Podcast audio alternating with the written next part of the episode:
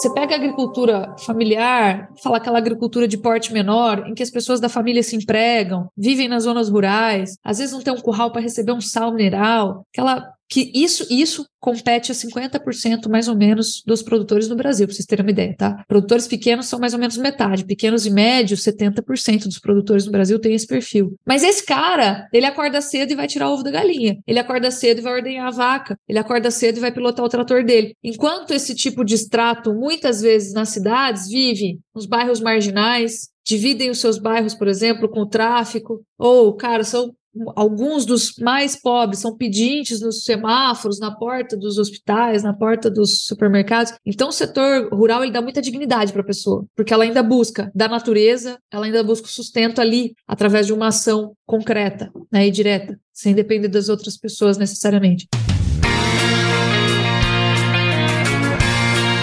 AgroResenha Podcast apresenta Gestão Rural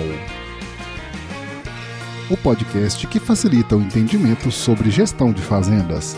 Um oferecimento de Escadiagro, o software de gestão feito para o produtor rural.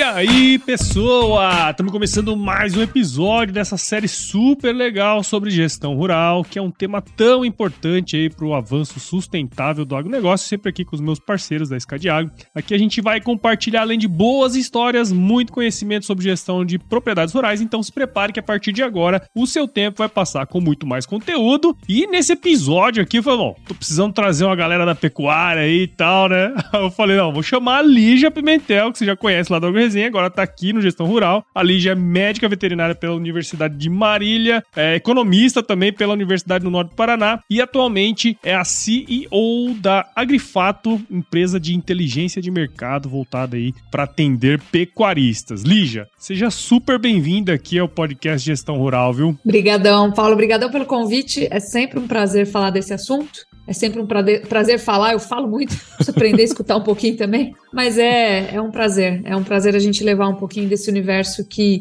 tem ganhado tanto espaço e tanta relevância, principalmente nessa última década, então tá todo mundo mais consciente da necessidade de fazer uma boa gestão. É verdade, é verdade, é, a gente vai comentar um pouquinho sobre isso, né? Mas antes disso, como estão meus amigos Gabriel e Jonas, como é que tá aí no Rio Grande do Sul, né, tia? Calor. Calor. Chegou o calor. Ele não veio, não veio veio, não veio, aí tá, agora veio... abre a porta que o pai vai entrar. Aí ele enfiou o pé na porta, assim, e, e, agora, tipo, não sei se ele vai mais embora daqui. Parece que ligou um forno de cima para baixo aqui, coisa mais feia do mundo.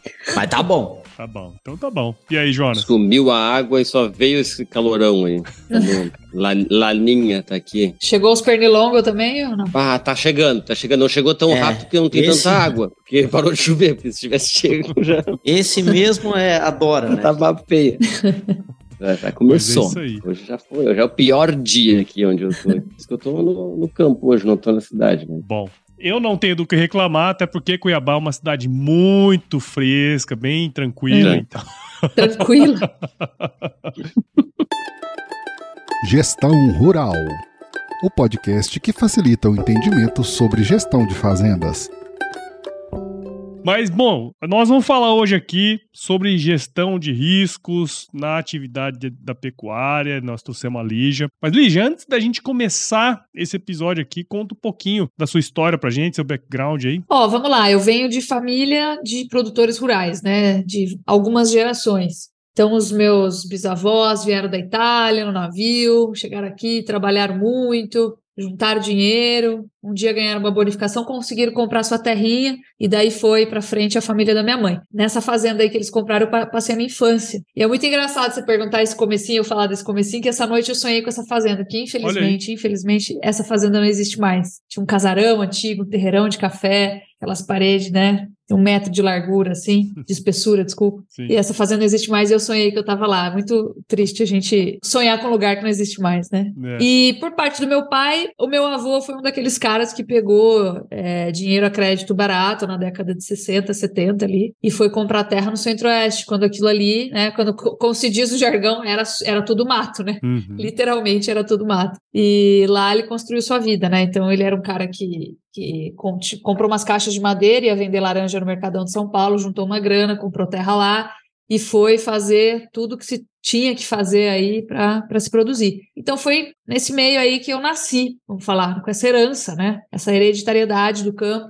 Então, está muito enraizado na, na, pessoa que eu sou, na minha essência, na minha linguagem. Quem é da agricultura estranha um pouco mais, mas quem é da pecuária vai entender, né? É, é. Meu marido é do setor de aviação. E nos primeiros meses, assim que a gente se conheceu, a gente começou a namorar, a gente falava, o Serginho, meu irmão, falava assim: ah, tô comprando sêmen daquele touro ali, tô com botijão ali na, na, na, entrada de casa. E meu marido falava, cara, que você tá falando de sêmen no almoço? Como assim?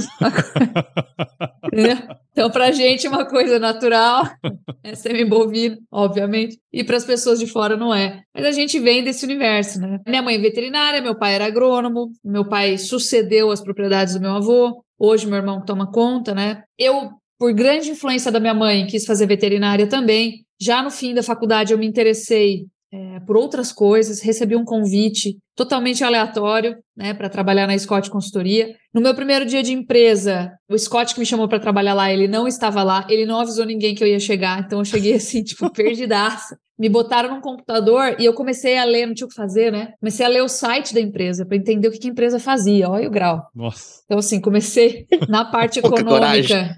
pois é, cara, foi um dia. Foi um... Eu não vou falar que foi dos piores dias da minha vida, porque né, tô com quase 40 anos, já vivi bastante coisa. Ainda vou viver muito, se Deus quiser. Mas, Deus nossa, foi um dos dias mais embaraçosos da minha vida, assim, com certeza.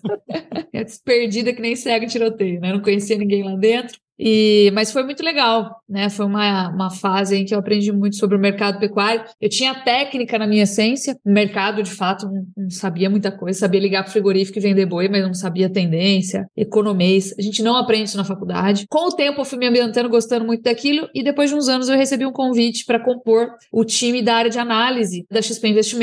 A minha missão ali era gerenciar a análise das commodities agrícolas. Tem análise de tudo que vocês imaginarem lá: fundo imobiliário, ações, enfim. Uh, então, foi um desafio, porque da mesma forma que eu cheguei perdida na Scott, eu cheguei perdida na XP, não sabia como funcionava na prática mercado futuro, derivativos. E aí, como sempre, né, a gente conhece boas pessoas que nos guiam por ali. Então, foi uma forma muito interessante de eu juntar a parte técnica, a vivência, a linguagem do campo, o conhecimento de como a pecuária funciona no campo, depois juntar a parte econômica dentro da Scott, aprender a trabalhar com economia, e, em terceiro lugar, aprender a trabalhar com o mercado financeiro na prática. Então, foram três, três conhecimentos assim de áreas diferentes que se interligam, mas que falam línguas muito diferentes. É, e que ao mesmo tempo me enriqueceu muito, assim, modéstia à parte, e, e, me fez enxergar ali uma ponte que a gente poderia fazer. Ou seja, se você pegar 10, 15 anos atrás, bota aí, 15 anos atrás, o que, que é mercado futuro? Cara, Ninguém falava muito sobre isso. Existe,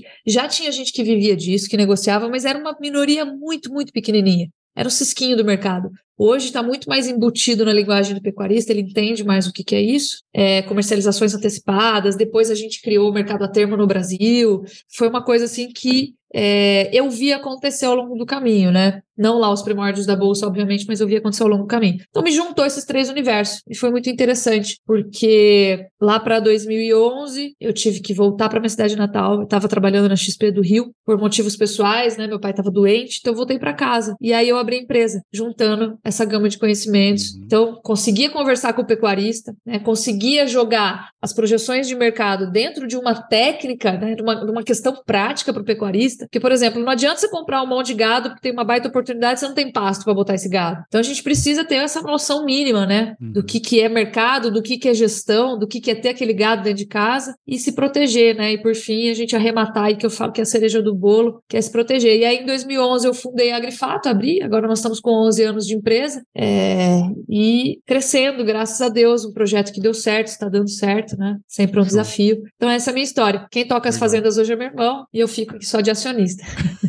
Legal, né? E, e é muito interessante ver essa evolução, porque eu trabalhei nessa área de mercado também, né? Os meninos aí sabem, cara. Trabalhei no CPEA, depois trabalhei no IMEA. Essa, essa é uma competência que nós, médicos veterinários, agrônomos, a gente não tem essa competência, né, Lígia? E, e, e, faz da gente um profissional com uma visão um pouco mais amplificada e que pode ajudar mesmo os produtores a tomar decisão nesse sentido, assim, né? Ah, comercialização, parte de gestão mesmo dentro de casa ali, né? É, você vê isso também?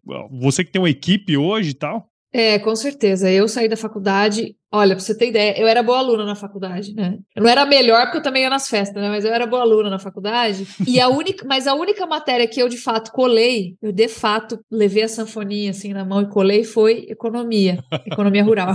Olha só que, que grande. Né? Não bate, né? É uma contradição, né? Depois eu fui fazer a graduação em ciências econômicas. Acho que ficou ruim eu ter, ter colado, mas enfim, a gente não aprende essa parte na faculdade. Essa parte ela é importante, tanto na agronomia, nas agrárias, né? Na veterinária, Sim. na zootecnia, a gente tem um distanciamento com essas cadeiras que eu acho que são muito importantes. Por quê? Porque produção sem gestão é um tiro no escuro. O, o maior desafio do produtor, eu costumo dizer, ele o produtor ele busca muito preço. Por quê? Porque o preço ele traz um milagre, né? Quando você errou é. lá na gestão, ele te faz milagre. Então, se o preço sobe, se você pegar o exemplo do boi e jogar lá para 2020, você pode ter comprado mal comprado uma reposição, um milho, ter tido alguma perda que te aumenta o desembolso ali, mas o preço do boi está subindo naquela força que foi 2020, 2021, aquilo faz milagre. Uhum. Então, o pecuarista ele normalmente ele torce muito o preço subir e óbvio, tá certo. É, qualquer negócio seu, você torce para o preço das coisas que você vende subir. Mas o preço ele é um milagre mesmo, e a gente não deve contar com milagres, né? É. Então, o grande desafio da gestão eficiente está no desembolso, está no seu custo, e não propriamente dizendo na, no preço de venda final. Sim. Por quê? Porque se você pegar agora que o preço da reposição, se bem que agora caiu, mas pega 2021, que o preço da reposição subiu muito, segundo semestre o preço do boi começou a cair, e você ficou com aquela reposição cara dentro de casa. Tem milagre para aquilo. Sim. Então, o grande desafio da gestão ele deve focar no desembolso. E, e, e, o grande desafio da gestão ele é técnico, mas a gente precisa medir, né? É, é, todas, todas essas questões técnicas que a gente aplica na, na propriedade. Então, ontem, por exemplo, estava falando com o professor Tiago Bernardes, né? E, e, ele falou: ó, tem uma falácia aqui de que silagem de capim é barato. O capim é barato, a silagem de capim não é, porque você vai ter que dar ela com uma ração. Então, não é barato. E ele começou a desenrolar, a desenvolver esse assunto. Então, a gente só tem esse tipo de conhecimento quando a gente mede aquilo que nós estamos fazendo e gestão, basicamente, é isso, né? Exato. né? Depende dessas informações. Exato, é. E de torcida já basta torcer pro Brasil, né? pois é, cara. Às vezes verde nas oitavas, para, nas Paulo quartas. Para, Paulo Zaki. Ó, foi melhor que o 7x1, vai. é, foi menos ruim. Já foi melhor. melhor. Mas a gente perdeu mais pra Volta, frente, né? No 7x1. É, não, não lembro. Semifinal, semifinal. Não, acho é, tá é, igual. é, não, não. Hoje foi com respeito. Hoje foi, hoje foi com respeito, é verdade. É, só para o pessoal entender, a gente está gravando é, exatamente hoje. Uma Meia horinha hora mais ou menos depois. Todo mundo vai saber. Todo mundo vai saber que dia é hoje tomar um toco da Croácia. tá certo. Aí, constância, né? A, a Lígia, inclusive, a Lígia tá falando aí, né? E, e tá falando dessa, né? A gente tá falando de pecuária e tem essa coisa do ciclo e tem melhor momento e tal. E a Croácia foi lá, foi lá e botou o joguinho dela constante, constante, constante, sabendo o que queria fazer e chegou no resultado. O preço é tipo um golaço que não sai, né? Ah, vai sair, saiu um, um Salvador, um gol Salvador, saiu. Né? Passamos adiante porque fizemos um gol Salvador, mas os caras foram lá e jogaram na constância. Eu é. estava falando sobre a economia, né, e a, essa junção, né, da, do conhecimento do agrônomo do, ou do, do, veterinário lá, né, e como muda o jeito de enxergar a economia também, né, porque o economista puro, né, que ele chega ali, olha aquele é mais um meio de produção ali, né? Mais um negócio que vai ter um preço e tem um mercado, olha para mercado e não consegue conectar o, o, produtor, coitado lá, né? Com o que, que ele tem que fazer para as coisas acontecerem. É, é bem, a gente vê que como, como potencializa, assim, quando a pessoa vem do,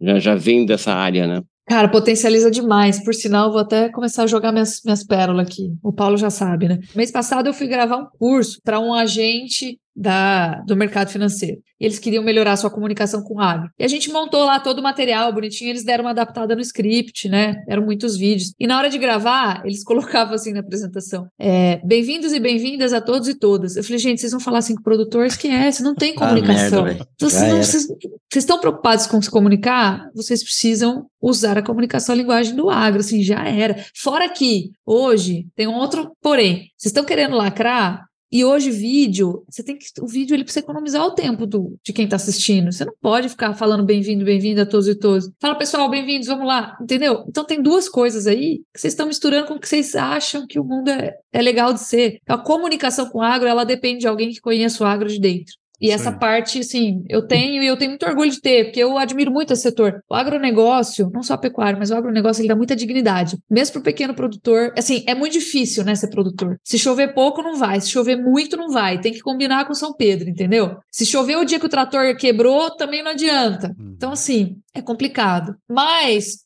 você pega a agricultura familiar, fala aquela agricultura de porte menor, em que as pessoas da família se empregam, vivem nas zonas rurais, às vezes não tem um curral para receber um sal mineral, aquela que isso, isso compete a 50% mais ou menos dos produtores no Brasil, para vocês terem uma ideia, tá? Produtores pequenos são mais ou menos metade, pequenos e médios, 70% dos produtores no Brasil têm esse perfil. Mas esse cara, ele acorda cedo e vai tirar o ovo da galinha. Ele acorda cedo e vai ordenhar a vaca. Ele acorda cedo e vai pilotar o trator dele. Enquanto esse tipo de extrato, muitas vezes nas cidades, vive nas nos bairros marginais, dividem os seus bairros, por exemplo, com o tráfico, ou, cara, são alguns dos mais pobres são pedintes nos semáforos, na porta dos hospitais, na porta dos supermercados. Então, o setor rural ele dá muita dignidade para a pessoa, porque ela ainda busca da natureza, ela ainda busca o sustento ali através de uma ação concreta né, e direta, sem depender das outras pessoas necessariamente. Sim. Então, isso eu acho que é muito legal o setor rural e, e a gente precisa falar cada vez melhor dele, né?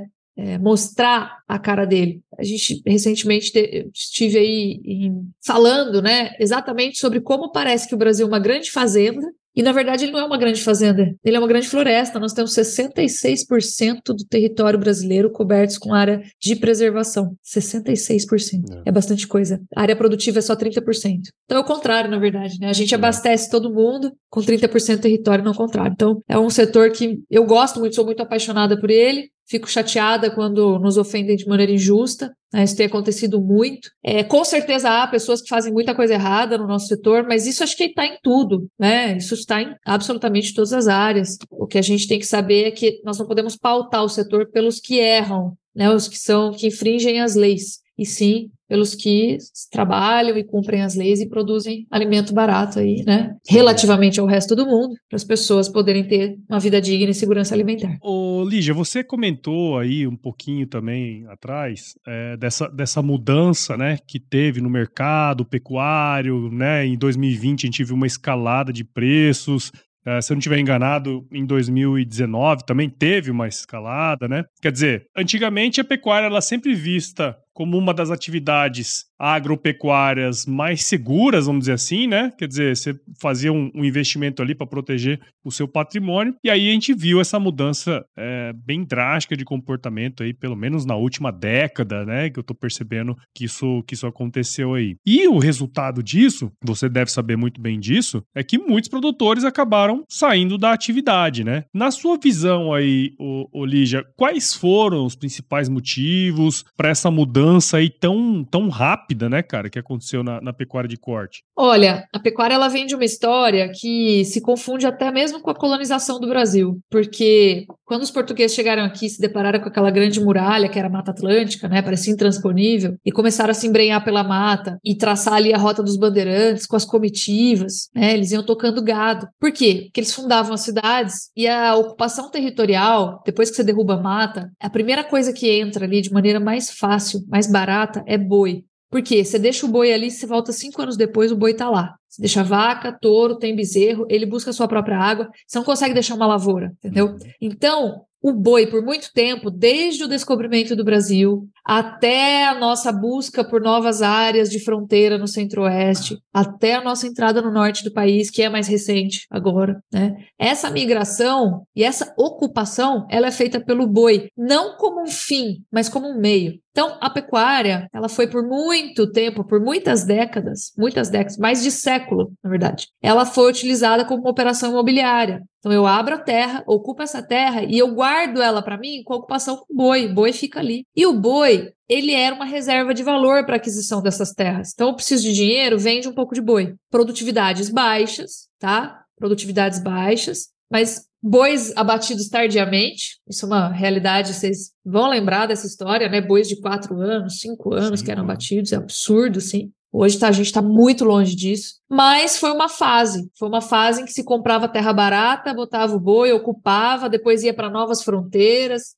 Aí você derruba a mata e consegue colocar o boi com aquele estoco ali para tirar, é caro, né? Você não consegue colocar lavoura. Então, basicamente, isso foi o processo até mais ou menos a década de 90, quando se extinguiu, na verdade foi um pouco antes, foi na década de 70, de 80, 90, essa virada. Se extinguiu o crédito barato, então o governo militar, década de 60 e 70, colocou crédito barato para compra para aquisição de terras, depois esse crédito sumiu. Então, a primeira limitação da abertura de novas áreas foi essa, não tinha mais crédito barato para se fazer isso. Segundo, é, não se dava mais é, licença para derrubada de matas a partir da década de 90. Começou a isso acabou acabou também. E terceiro, a economia se estabilizou. Então, depois do advento aí do plano real, depois da estabilização da economia, o que, que aconteceu com o poder de compra do brasileiro? Subiu, melhorou bastante. E como melhorou, ele começou a consumir mais carne bovina. E aí, aquele bezerro que servia só, assim, no seu centro, no seu coração, ele servia. O coração da operação era que o bezerro estivesse ali para ocupar a área. Então,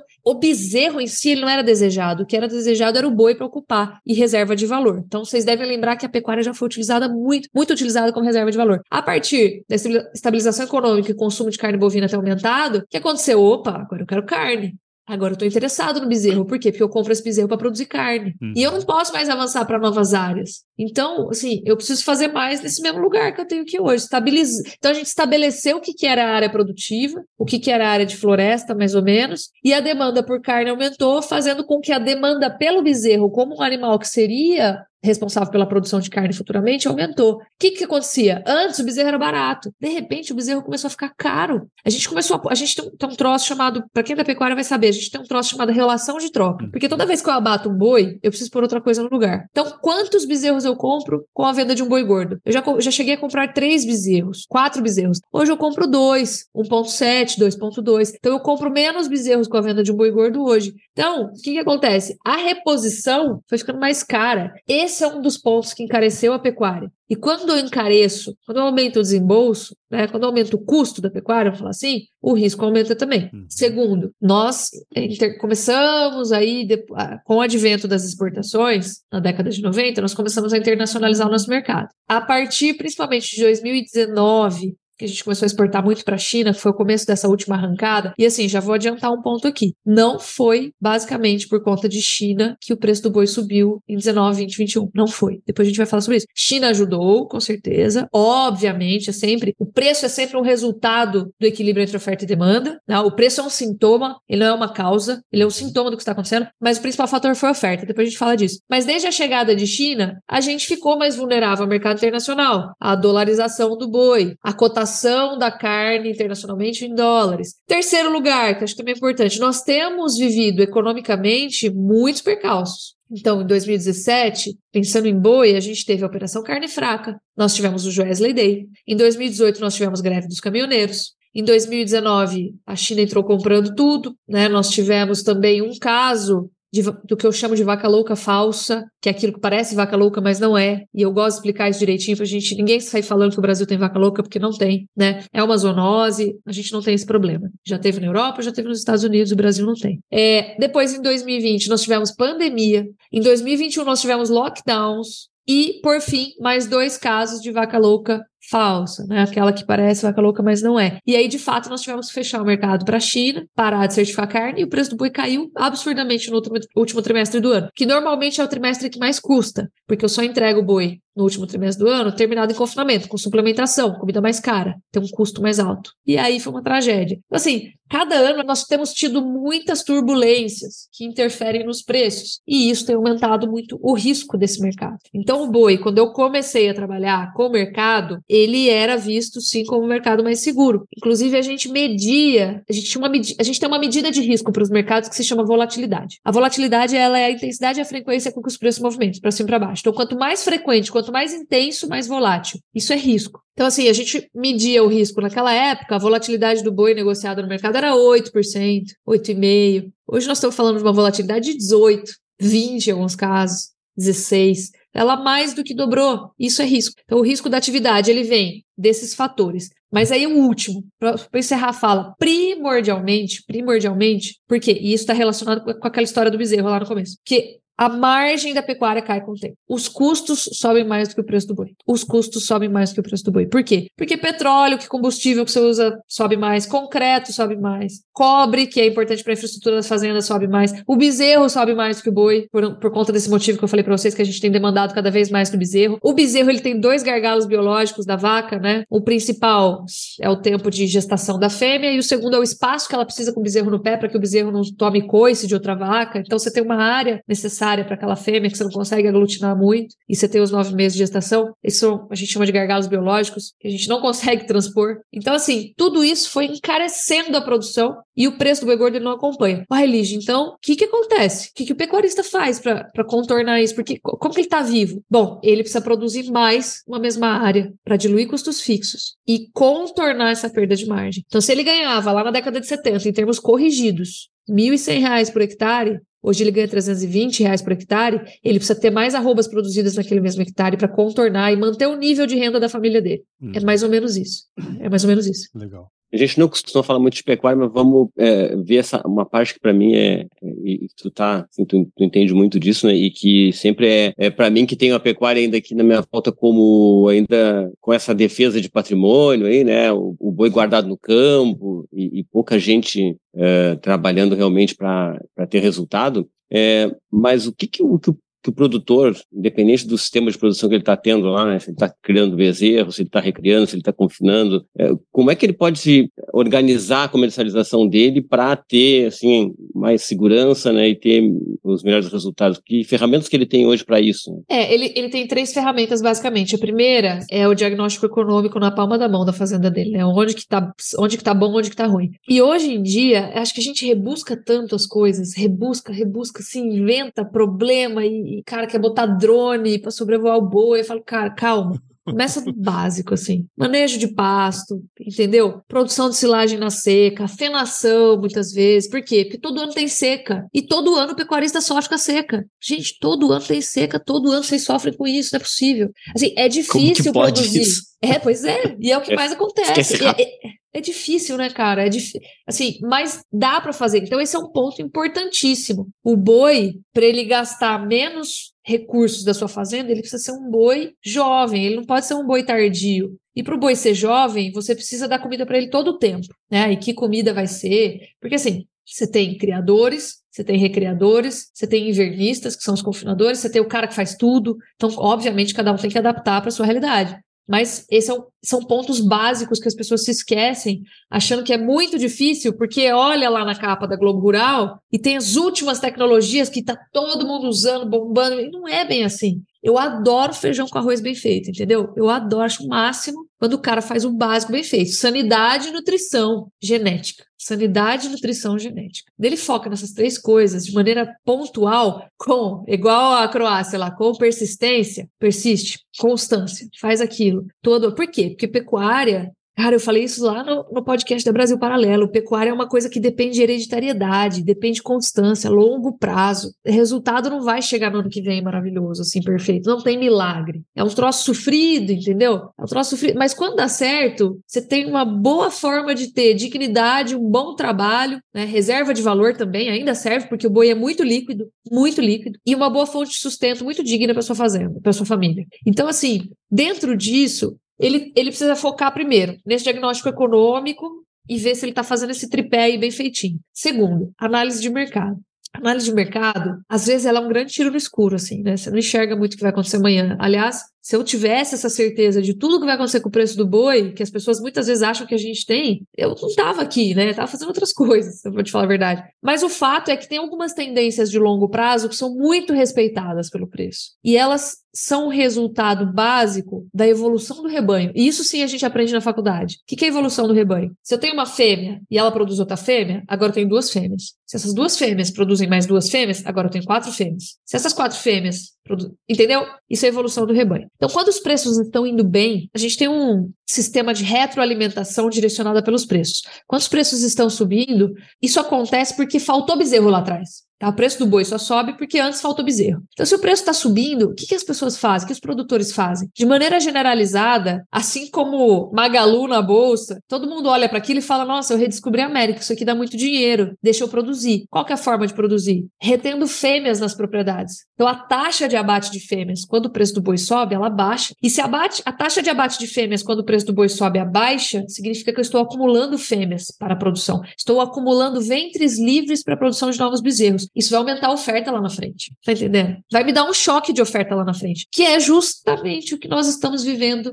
neste exato momento. E que é possível enxergar. O que é impossível é saber exatamente o momento de virada. Isso ninguém sabe. Ó, hoje o mercado virou, esse é o menor preço dessa fase, desse ciclo pecuário aqui, é o melhor momento para comprar bezerro assim da história, é agora. Ninguém tem essa certeza, mas você tem sim algumas indicações que o mercado te dá. Então, por exemplo, no ano passado, 2021, 2020, nós tivemos a menor taxa de abate de fêmeas da história. Ou seja, o preço estava tão bom que todo mundo teve a mesma brilhante ideia. E aí reteve fêmea para produção de bezerro, e hoje nós estamos vendendo bezerro a mil reais por cabeça. Tá entendendo? Então, assim, é cíclico. Da mesma forma, quando o preço do boi cai e o preço do bezerro também cai, porque tem aumento da oferta, né, direcionado por esse processo que eu acabei de explicar, o que, que acontece quando o preço cai? Todo mundo desanima, sai da atividade, que é uma coisa que o Paulo citou, né? Sai da atividade, a renda. É tão mais fácil né, do que ficar lutando com fase de baixa, arrendar para soja. Tem um monte de lavoura entrando aí, varrendo, né? Centro-Oeste norte do Brasil. Tem lavoura chegando no Piauí, no Maranhão, Tocantins, Pará. Tá maravilhoso. Sul da Bahia, Sergipe. Tá, tá indo, né? É fácil o cara que é pouco produtivo falar, não, tá mais fácil arrendar, fazer um contrato de arrendamento e ganhar aqui para ficar em casa, pensar em outras coisas.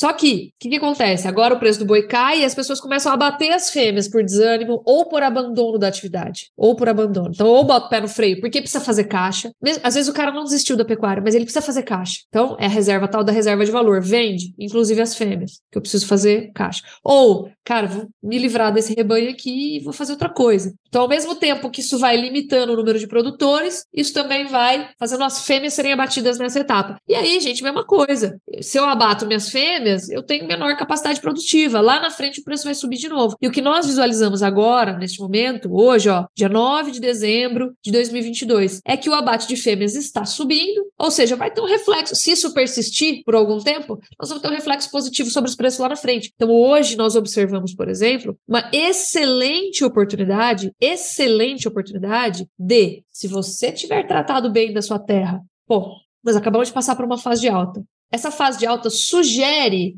o excedente de resultado operacional, ou seja, me deu um bom resultado operacional. Ao invés de eu pegar esse resultado operacional, construir uma nova sede, comprar jet ski, renovar a frota de caminhonete da fazenda, se eu pegar isso para reformar a fazenda, reformar pasto, melhorar a nutrição, melhorar a genética, aumentar a capacidade de suporte da minha fazenda durante os anos bons, nos anos ruins, eu loto a fazenda de reposição barata, de bezerro barato. E aí eu aumento a produtividade em arrobas por hectare, que é aquilo justamente que o cara precisa fazer para se manter vivo, tá? Então o que a gente enxerga hoje é tá no menor momento aí de, cara, isso aí a gente vai descobrir. Tem sim projeções que a gente faz para tentar entender qual seria a melhor época, de acordo com as chances, qual seria a melhor época de compra, dá para a gente fazer isso sim, mas nós temos aí uma baita dica do mercado, que é: estão abatendo fêmeas. Que tal aproveitar esse momento para comprar bezerros, desde que eu tenha espaço na minha fazenda para isso? Então, esse é o segundo ponto, né? Esse é um ponto que ajuda demais, assim, o produtor nesse combate à queda das margens e aos desafios econômicos da pecuária. E o terceiro é, em fase de baixa, tem boi engordando, boi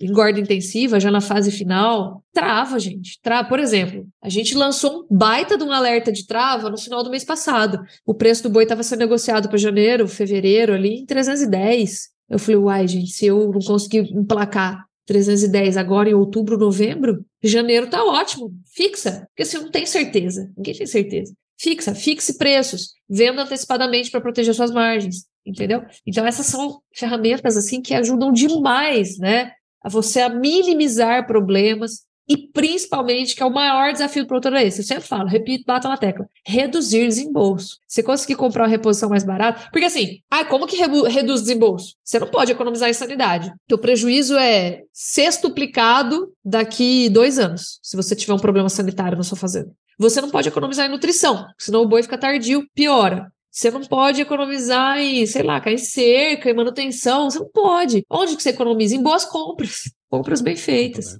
Entendeu? A Lígia falou no início ali um negócio que me chamou bastante atenção, né? A questão do, da seca lá, né? Pô, todo ano o cara passa pela seca e tal. No ano passado, acho que foi no ano passado, é que a gente, graças a Deus, já tá no terceiro ano, fechando neste episódio, três anos de podcast, e aí fica difícil de lembrar quando que foi. Mas nós gravamos com a, com a Marina Pittini lá da, da Agro School sobre gestão de riscos. Pô, a galera tem dificuldade em fazer isso, né? Porque, tipo, isso aí é um negócio que tu consegue fazer gestão disso aí. E diminuir o teu risco e, consequentemente, aumentar o teu resultado. E tem muita coisa que é risco que pode ser gestado. E, e, e, é impressionante como tá na cara, às vezes, o que o cara precisa fazer. E ele, é, como tu falou, assim, né? Tipo, parece que ele não quer acreditar que vai dar seca ano que vem de novo.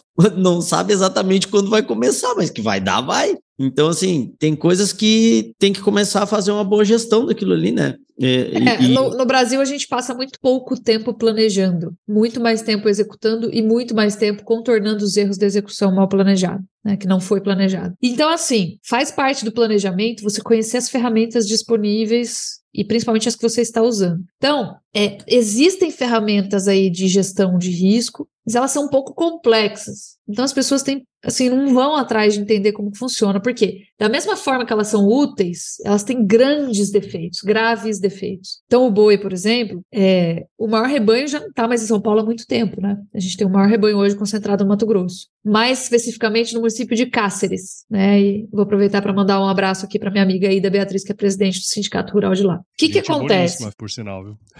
É, é demais. Ela é demais. E aí, o que, que acontece? A gente tem que a, o balizador, o preço do boi na bolsa, ele é negociado com base em São Paulo. E o que, que acontece? O cara vai lá e vende bolsa. Ele vende os bois dele na bolsa para se proteger contra a queda, né? Se o boi cair, ele recebe, sim, de maneira bem resumida, aquele preço lá que ficou lá em cima. Se o preço, se o boi subir, ele fica, recebe aquele preço que ficou lá embaixo. Vou falar assim. Mas o que acontece? O problema é o preço do boi em São Paulo não cair ou cair um pouco e o preço na praça dele derreter. Porque ele vai ter que vender o boi lá na praça dele. Então ele tem um risco aí, que é o risco da base, do diferencial de base. Ou seja, ele tem o risco da diferença entre a praça dele e São Paulo, porque ele vai sempre negociar preço São Paulo. Então, São Paulo cair um pouquinho ou não cair, a praça dele desabar, ele não, não, vai ter conseguido acompanhar isso, né? Agora, isso, é isso é um defeito, assim, entre aspas, da ferramenta, e as pessoas não entendem muito bem como funciona. Então, ela não faz milagre ferramenta ela é cheia de defeitos também. Então você precisa entender como isso funciona e ao mesmo tempo entender, por exemplo, por exemplo, que se você tivesse com o boi engordando naquele custo alto no final de 2021 e tivesse saído, isso certamente aconteceu com muita gente que está nos escutando, e tivesse chegado a notícia de que a gente estava investigando dois casos de vaca louca e que nós tivemos que suspender as exportações para a China e o preço desabasse, o preço vai desabar em São Paulo ou no Mato Grosso. Pode até desabar mais no Mato Grosso que São Paulo, mas uma parte disso aí você vai receber. E é isso que faz uma grande diferença nos movimentos muito fortes, negativos, que ferem as margens. Então, assim, é necessário entender. É necessário perder umas horinhas aí para entender como isso funciona, fazer umas operações, perder um pouco do preconceito, porque eu escuto muito, ah, como vocês acham? Isso aí é tudo jogatina. Como que eu vou fazer um contrato que é financeiro e não tem nada a ver com meu boi lá na, na fazenda? Falou, então, você está falando isso, você está é, fazendo piada com a ferramenta sem saber como ela funciona. Você, se você soubesse como ela funciona, você, seria, você teria essa resposta, você entenderia isso. Assim, tem que entender. Cara, e a gente também vive tempos estranhos, né? Além de tudo, todo mundo tem uma opinião sobre tudo. mesmo aquilo que você não entende, né? Eu tenho, por exemplo, eu não sigo futebol, cara, não tem nem time. Você acha que eu vou ficar dando opinião sobre quem que é bom, quem que não é? Eu falei com vocês aqui uma coisinha nesse podcast, mas aquilo ali é uma questão de visão de gestora, que é uma coisa que eu sou. Eu não vou dar opinião de futebol, não entendo nada de futebol. Eu não entendo nada de, cara, desfibrilador de hospital humano, entendeu? Não vou dar, sabe? É, ciência espacial, eu não entendo essas coisas. Então, assim, as pessoas hoje tudo elas criticam muito. Eu vejo muito mais críticas na internet hoje em dia. A gente se comunica muito por esse canal do que elogios. É impressionante. Tem um cara que é o Chesterton, não é? Ele fala que o ser humano ele não é movido pela ganância, não. Ele é movido pela inveja. E isso a gente tem que tomar cuidado, que acaba contaminando mesmo, né? Então a ferramenta ela é muito útil, mas ela vem com defeitos assim que você precisa entender, inclusive para gerir esses defeitos, o risco que esses defeitos apresentam. Então você precisa perder uns cinco minutinhos para entender como ela funciona, quais são os seus defeitos e como que aquilo pode te atingir, inclusive para já antecipar aquilo também, né? Mas é muito importante. Gestão Rural, o podcast que facilita o entendimento sobre gestão de fazendas. Ô, Lígia, já entrando aqui no, no segundo bloco do nosso podcast, é, aqui a gente fala sobre gestão rural, né? O nome do, do, do podcast já, já diz tudo. É, e um dos pontos que a gente sempre discute aqui é, é a necessidade, assim, de se ter informação do negócio, né, para que o planejamento e essas decisões, assim, ao longo do ciclo, elas sejam bem feitas. É, e tendo em vista, assim, que vocês atuam no Brasil inteiro, é, quando a gente fala de ter informações dentro da propriedade, dá para dizer que a gestão ela melhorou na mesma proporção que o crescimento do mercado nesses últimos anos? Eu te diria que não. Se eu pudesse te falar, eu diria que não. A gestão não melhorou na mesma medida. Tanto é que muita gente foi ficando de fora. Se a gestão tivesse melhorado na mesma medida que a evolução do mercado, essas pessoas não teriam abandonado. Né? Algumas sobreviveram, outras não. As que sobreviveram evoluíram. E às vezes até mais do que a média de gestão. Tem muita gente quebrada que ainda não sabe, principalmente em pecuária, porque uhum. tem estoque de gado, tem um custeio, tem já custeio no CPF que não consegue crescer, e a hora que você olha assim a pastagem do cara, tá aqui tá rapado. Você não consegue nem pegar crédito mais para repor aquela pastagem, para é, regenerar aquela pastagem, corrigir aquilo e melhorar. Esse cara tá quebrado. Ele não precisa mais quebrar, ficar devendo para o banco. O que, que ele faz? Ele arrenda, ele cede a terra. Então é, é, mais, é menos traumático, né? Por quê? Porque tem muita agricultura entrando. Então eu te digo que não, cara, que a gestão ela, ela foi o fator selecionador de quem morreu que ainda se mantém vivo. E esses ineficientes que ficaram mais para trás foram largando o barco ao longo do caminho. E na tua visão, assim, essa questão de não ter evoluído é uma questão cultural ou é o mesmo caso do preconceito lá com a ferramenta de gestão de risco? Como é que tu ah, enxerga isso? Eu te diria que isso é da natureza humana, né? Se você pegar assim, tem mais gente que negocia mal do que gente que negocia bem. Tem mais uhum. gente que cai em golpe do que, que não cai em golpe. Tem mais gente que entra na bolsa e, e, e compra más empresas ou em momentos ruins, que faz maus trades do que aqueles que são day traders de sucesso, lá, traders de sucesso. Então eu acho que o ser humano ele vem com bug, né? Ele vem com alguns defeitinhos de fábrica. Um desses defeitos de fábrica, o outro é filosófico, eu falo depois, mas um desses defeitos de fábrica é que ele gosta de comprar na alta e vender na baixa. Porque ele só olha pro vizinho, a grama do vizinho é sempre mais verde. E é o tal do negócio da inveja. E todo mundo, inclusive eu, não tô me furtando a isso, tá? Todo mundo tá sujeito a isso. Então é o seguinte: o preço tá subindo, eu descobri a América, agora é meu mercado, o frigorífico vem buscar aqui, eu não vou vender, lá lá lá. É sempre assim. Na queda, fica todo mundo injuriado, desiste, cai fora, larga os, os caras no campo lá que nem o Tite fez, né? Os jogadores, abandona a equipe. É assim. Infelizmente, infel... e eu estou dando um exemplo de liderança aqui agora. Vocês acham que nas fazendas isso também não acontece? Acontece. Uhum. Então, assim, eu acho que as pessoas compram na alta por empolgação, não planejam, não fazem um planejamento econômico disso. É que nem se abrir uma sorveteria na zona industrial da cidade. É muito melhor se abrir no centro. As pessoas não fazem essa análise. Elas simplesmente acham que é um bom negócio e fazem. Então, eu já conheci Muita gente assim. Muita gente assim. Da mesma forma, a hora que o negócio dá uma enroscada, fica um pouco ruim, as pessoas não enxergam a oportunidade, elas desanimam.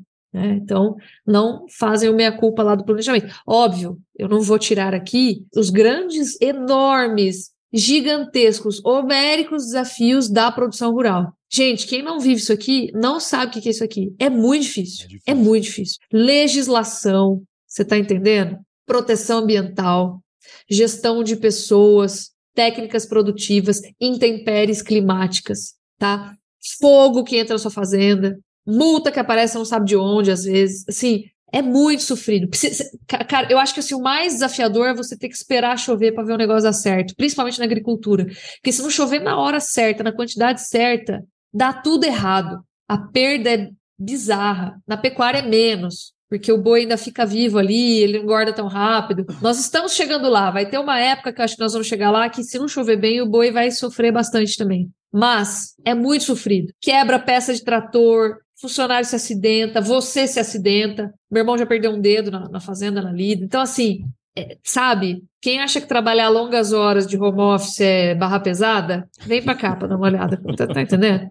Então, fora isso, esses desafios, né? Eu não quero minimizar esses desafios, mas uhum. a gente tem um nível de gerência muito baixo e eu acredito que seja por alguns motivos. Primeiro, pelo próprio ser humano, e segundo, só para finalizar, baixíssima, né, nível de escolaridade no Brasil, inclusive de pessoas que estudaram, tá? Tem Sim. um monte de gente formada e graduada que não sabe se quer escrever ou interpretar texto. E a gente vê isso todo dia na internet também. Gente Verdade. que lê, escreve e escreve um monte de borracha errado, interpreta mal o que a pessoa falou. Então, o nosso nível escolaridade no Brasil é muito baixo, não ajuda também. As pessoas não sabem fazer conta de juros compostos.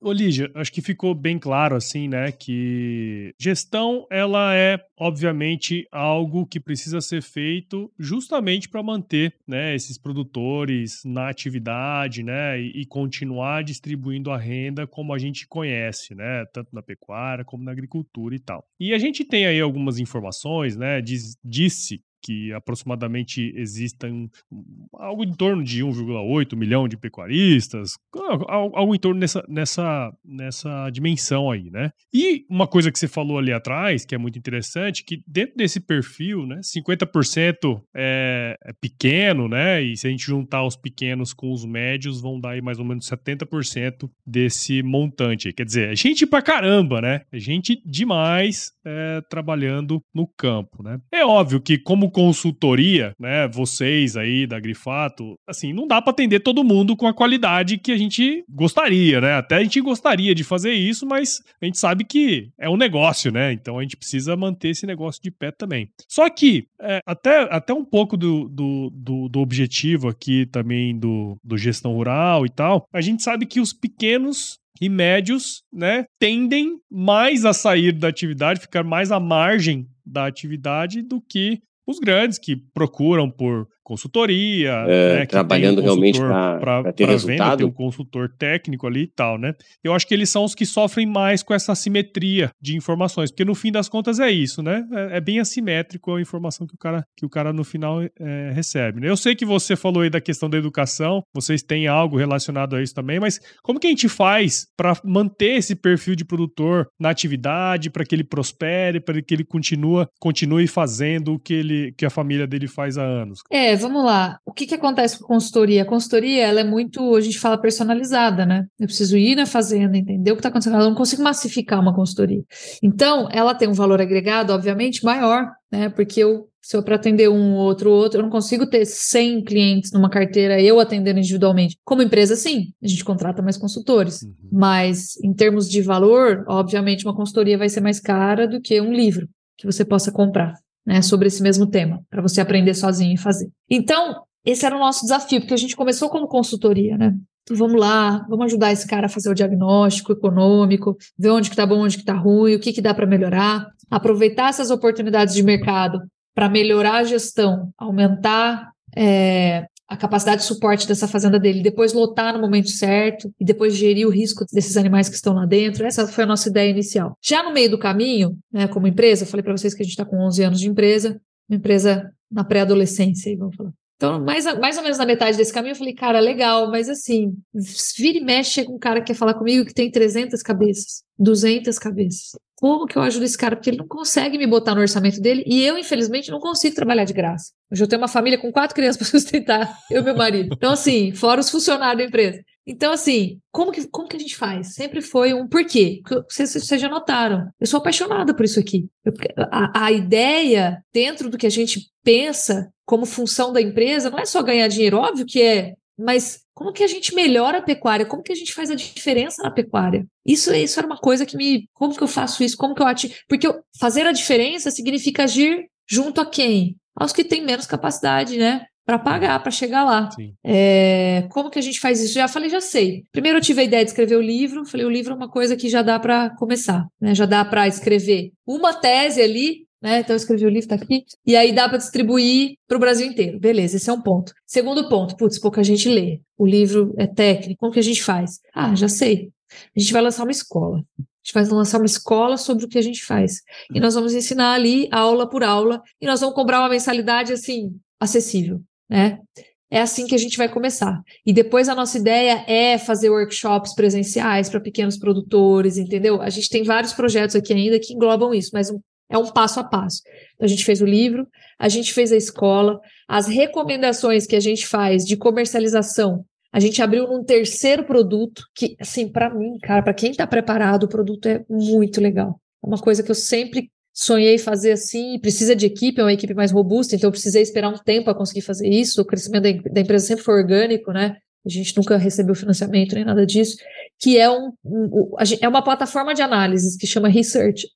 Desculpa, que chama Research. Você faz coloca seu login e senha lá no Research, você entra e vê todas as análises que a gente faz, todas as recomendações que a gente faz. Não estamos lá diretamente fazendo a recomendação para o cliente, mas está ali tudo que a gente vê e tudo que a gente pensa. Então, através desses produtos de menor valor agregado, é que a gente alcançou um público muito maior, de fato, uma gama de clientes muito maior. E a gente tem feito a diferença para pessoas que têm um orçamento menor, né, uma capacidade menor. E lá a gente leva, cara, desde temas falando de gestão, falando de comercialização, até temas técnicos. Essa semana a gente estava gravando aula com o professor Tiago Bernardes, uma trilha inteira sobre produção de silagens no Brasil, que é um dos caras mais gabaritados do Brasil. Então, é isso aí. Legal. Legal. E, e, é importante, né, essa questão da educação e trazer essas informações que muitas vezes, não, não que não esteja disponível, elas estão todas disponíveis, né, Lígia? Só que falta ali um filtro para chegar na pessoa, bater ali e de fato gerar alguma mudança, né? É, assim, tem muita, muito material por aí, muita informação, né? Tem o mais básico, é difícil você parar, pesquisar, organizar, aplicar, tirar dúvida com quem que você tira. Então, um produtor ou um professor professor, uma pessoa gabaritada, que tem ali um método para te ensinar, sempre facilita, traz a coisa organizada.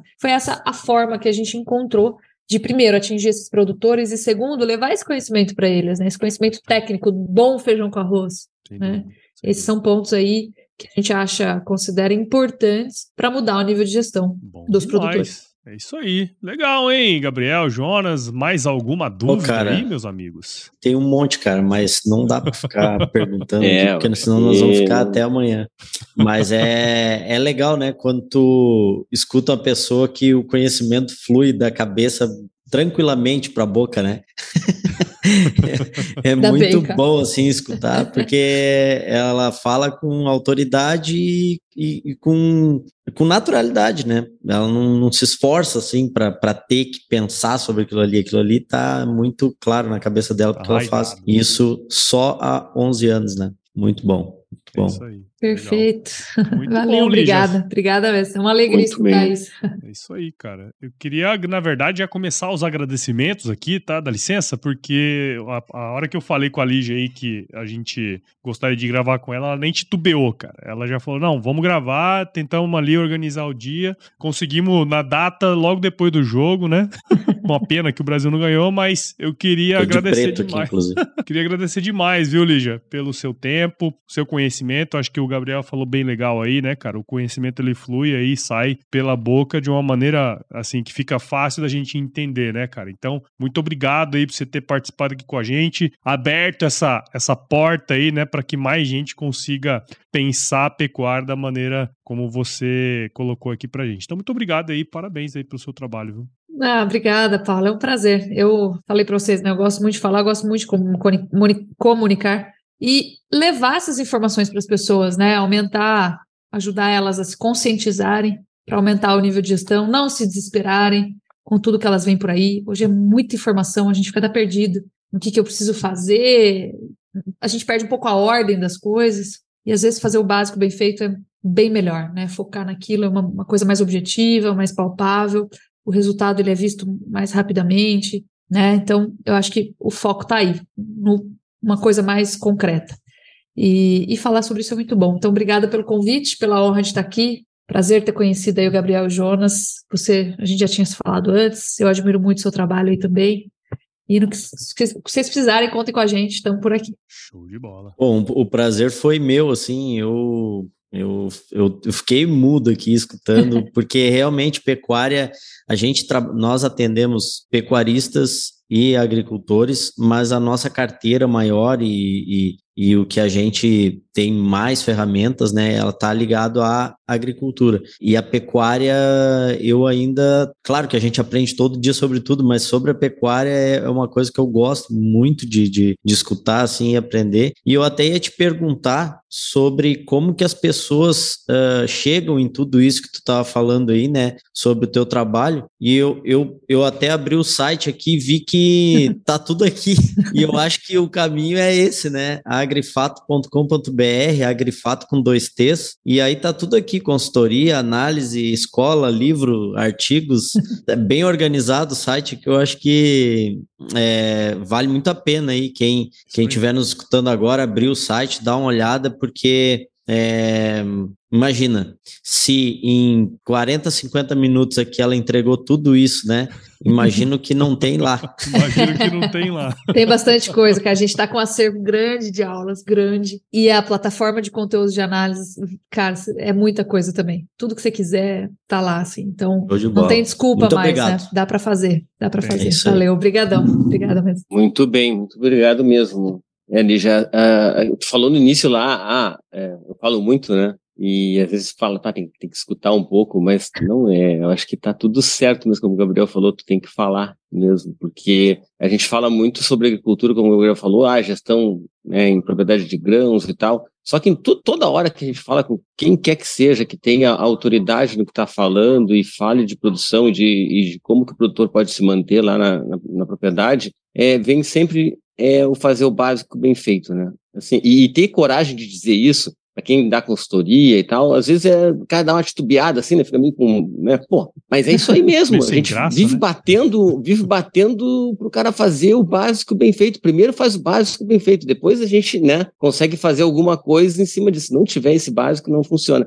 E é muito legal a tua, assim, a tua, tua autenticidade aí de de manter essa constância também. Mesma coisa, né? Educação é isso também, tá falando de educação aí, e a gente está aqui batalhando para educar esse pessoal a, a, a, entender que é fazer o básico bem feito. Muito obrigado por nos ajudar nisso. Tomara que a gente possa conversar em outros, outros momentos novamente aí. E como o Gabriel já divulgou aí, onde pode encontrar o teu material, é, muita gente vai aproveitar também, com certeza. Muito obrigado. Espero que sim. Obrigadão, viu, gente? Obrigada mesmo. É isso Valeu. aí. Ô, Lígia, e, te, e você também trabalha bastante as redes sociais, né? Então deixa aí também as redes sociais aí pra, pra quem quiser Trabalho. te seguir lá, meu. Trabalho. Vamos, bora me xingar lá. É arroba Lígia Pimentel.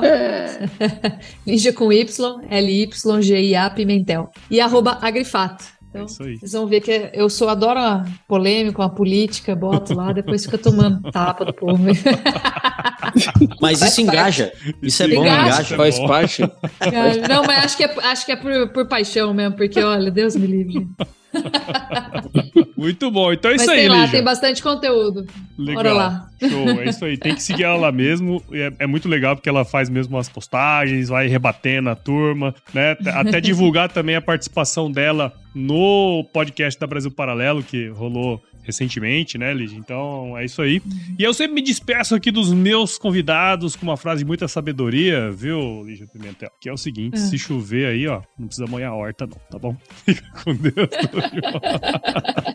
Excelente. Tomara Muito que bom. chova tomara. aqui, japonês. Tomara, tomara. tomara. tomara.